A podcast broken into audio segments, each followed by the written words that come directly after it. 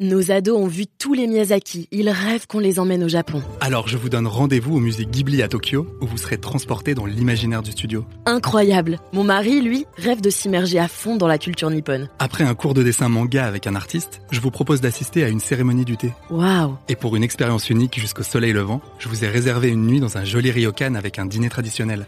Je nous y vois déjà. Avec Marco Vasco, ne rêvez plus, vivez votre voyage l'esprit libre. Au rendez-vous sur marcovasco.fr pour imaginer votre prochain voyage sur mesure.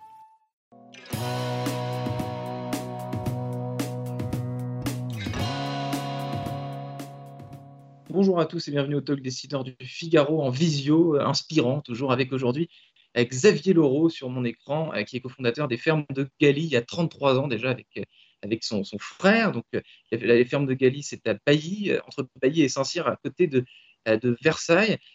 donc, bonjour Xavier Laureau. Bonjour. Les prémices de cette aventure, il y a 33 ans, et si j'en crois les dates, j'ai vu passer la date de 1746, je crois, donc il y a quand même quelques, quelques années, les prémices de cette aventure entrepreneuriale, pour vous, c'était quand exactement?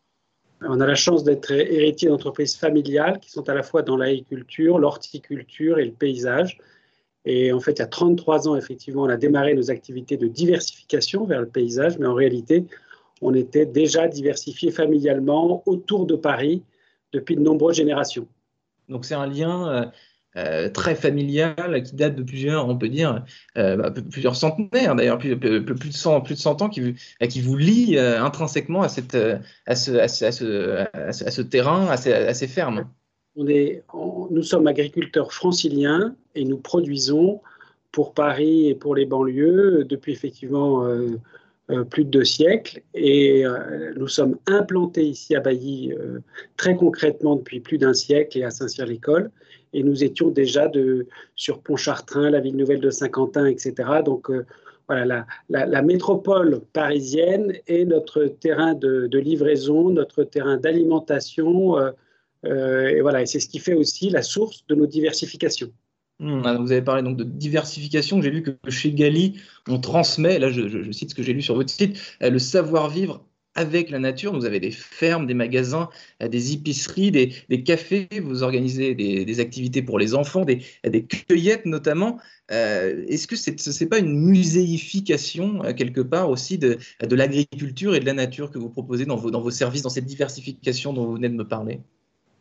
Alors, on reste producteur, producteur céréalier, arboriculteur.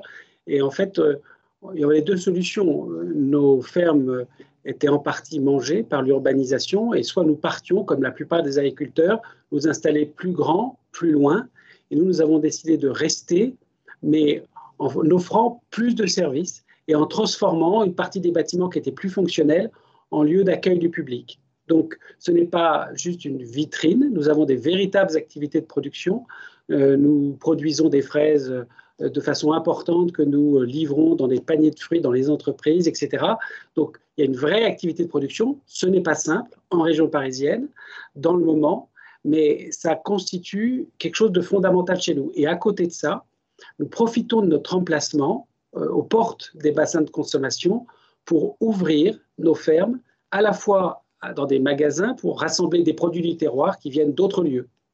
Vous avez mentionné le, public, vous, avez, vous, accueillez le public, vous, êtes, euh, vous, avez, vous, avez, envie d'accueillir, vous voulez être une, ferme d'accueil. Euh, ce public, c'est quoi? C'est des enfants, c'est des familles, c'est des entreprises? Les, Vous avez cité une, voilà, une partie des, des publics que nous accueillons. D'abord, effectivement, des familles qui viennent redécouvrir euh, ce goût de la nature et redécouvrir par des ateliers le fait de faire, de pratiquer, de faire du pain, d'extraire du miel, d'extraire du jus de pomme, etc. Parce que nous avons euh, une tradition d'ouverture dans cette ferme depuis que, nous, euh, voilà, depuis que nous avons développé des activités, même nos parents l'avaient, etc. Et cette tradition d'ouverture fait que euh, nous devons faire ce travail de pédagogie, d'enseignement, ce travail finalement qui est un travail qui fait partie de l'ADN de l'éducation. Hein, l'éducation à la santé, au bien manger, l'éducation euh, au fait de respecter la planète, ça passe par des expériences de nature que nous proposons. Donc effectivement, c'est une forme euh, de service, de tourisme euh, qui est aujourd'hui demandée et qui sert aussi bien les scolaires que les familles. Hmm, donc les fermes de Galice, si je vous entends bien, c'est une sorte d'école de, la nature dans, une certaine mesure. Et, la nature, eh, on en parle beaucoup depuis quelques semaines, depuis le début de, eh, de, la crise sanitaire, à laquelle on est en, train, enfin, enfin je touche du bois, de, sortir. Comment vous avez vécu vous, ce, confinement et cette crise sanitaire aux fermes de Galice en tant qu'entreprise et, vous euh, personnellement? Écoute, on, a vécu des moments euh, très intenses parce qu'à la fois notre rôle de producteur était à cette période de l'année d'implanter, de semer, de planter, de tailler. Et donc, euh, on ne pouvait pas être euh, absent du rendez-vous de la nature qui nous impose d'être là en mars et en avril et en mai, qui sont les mois les plus intenses pour préparer l'alimentation. On a été aussi au rendez-vous euh, dans nos lieux qui sont ouverts au public et qui sont ouverts à, tous ces euh, Parisiens et ces gens de banlieue qui viennent cueillir chez nous des fleurs, des fruits, etc., eh bien, nous avons eu des champs de 300, 400 000 tulipes qui étaient fermés au public. Et, donc, on a eu les pertes qui sont liées à tous ces producteurs qui ne pouvaient pas ouvrir leurs champs ou qui ne pouvaient pas délivrer dans Paris ou ailleurs. Donc, on a vécu à la fois une forte intensité de travail, une forte difficulté parce que une partie de nos activités était à l'arrêt comme tout le monde. Voilà. Et puis, euh, nous avons aussi d'autres métiers de paysage, de services de nature en ville qui ont été très impactés. Puis, on a encore aujourd'hui des activités dans notre petit groupe familial qui sont à l'arrêt parce que les entreprises et le télétravail faisaient que tous les gens qui demandaient des paniers de fruits dans leurs entreprises n'étaient plus là pour euh, pouvoir les consommer. Et donc, forcément, cette prestation s'est arrêtée on va revenir à sur, sur cette activité euh, que vous avez euh, pour euh, les entreprises. Il y a beaucoup aujourd'hui, tout le monde parle du, monde d'après, dans lequel apparemment bah, on, y, est déjà, on, y vit déjà. vous, Xavier Laureau, ce, monde d'après, vous pensez que c'est quoi? Est-ce qu'il va exister ou est-ce que c'est une invention un petit peu utopique quel, est votre avis sur ce monde d'après? Je pense que le monde d'après, c'est probablement une exigence de nos enfants, des générations qui nous suivent, d'être beaucoup plus en responsabilité de tout ce qu'on fait et de toutes nos décisions. Hmm. C'est-à-dire que nous voyons qu'une financiarisation pure et dure, fondée sur une croissance euh, exclusive des revenus, n'est pas la réponse à l'attente du plus grand nombre. Et surtout n'est pas la réponse à l'attente de la préservation de la nature et de la planète.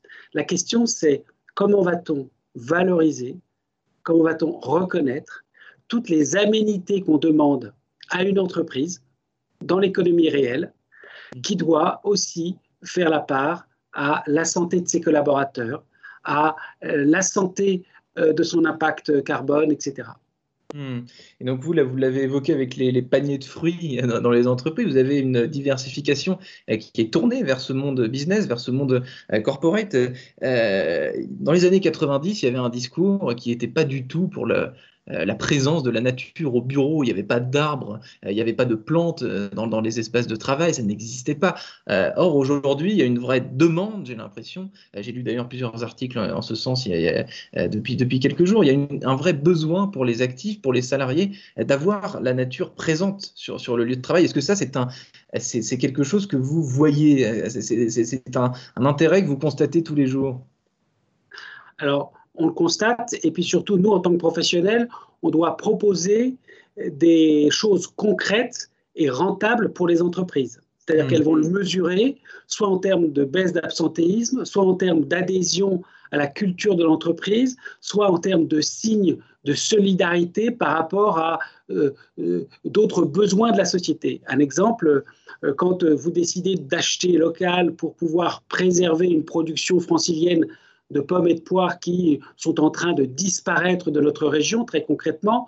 Quand euh, vous décidez euh, euh, d'avoir une action de reforestation, mais pas à l'autre bout de la planète, mais de le faire par des haies de biodiversité proches de votre territoire, vous emmenez vos collaborateurs dans des actions concrètes dont ils ont besoin et qui font la fierté de ces collaborateurs quand ils en parlent. Et c'est utile parce que ça fait partie de la marque employeur. Hmm. Et nature et entreprise, vous, votre offre de service pour les entreprises, euh, ça ressemble à quoi? Qu'est-ce que vous leur proposez, par exemple, à vos, à vos clients euh, business D'une façon très concrète, on propose éventuellement même sur les terrasses des bureaux fertiles. C'est-à-dire que vous pouvez faire une réunion sur une terrasse à l'extérieur et on vous donne les éléments de, de décentrage utiles pour que vous puissiez être dans de bonnes conditions dans un lieu qui est outdoor pour pouvoir mhm. travailler. Ça peut se faire aussi dans euh, l'intérieur de l'entreprise, dans un espace qui est un coin euh, euh, effectivement plutôt de qualité de vie au travail, où on va vous proposer éventuellement une sorte de, de petite fabrique avec un certain nombre de variétés très diverses de végétaux pour montrer que la biodiversité, même en plantes d'intérieur, c'est aussi une forme de culture, de culture du vivant, d'apprendre que ces différences-là font la richesse euh, de la botanique, mais la richesse aussi de ce qu'on apprend. En fait, de la même façon que vous avez une bibliothèque, vous pouvez avoir des bibliothèques de plantes, et ça, je mhm. pense que euh, voilà, on n'est plus dans une sorte d'harmonisation, d'homogénéisation euh, avec une simplicité. On aime la diversité et on aime la richesse de la botanique. Mmh. vous, évoquez des bibliothèques, mais il y, a des plantes derrière moi, mais on, ne les voit pas. malheureusement, vous, euh, Xavier Laureau, euh, puisque j'ai le bonheur de vous avoir en visio, là, on, est où Là, on est dans votre bureau euh, Absolument, on est dans mon, bureau, mais j'ai la chance d'être contre la ferme de Galie, 60 hectares de, de parcs paysagers qui sont à l'intérieur desquels on a des fruits et des légumes. Voilà. Et j'ai la chance d'avoir plus d'un hectare de serre tropicale contre cette cueillette et contre le siège de l'entreprise, sur lequel effectivement on a des plantes d'orangerie, mais aussi beaucoup de, plantes tropicales où les architectes, les space planners, etc., peuvent venir euh, se ressourcer, s'inspirer pour proposer ce qu'il y a de meilleur pour les utilisateurs de bureaux. Ah, merci infiniment, Xavier Laureau, d'avoir répondu à mes questions euh, dans ce talk décideur euh, en visio du Figaro. Je, vous, remercie infiniment et puis je vous dis à bientôt. très bientôt dans les champs ou dans les serres. Merci.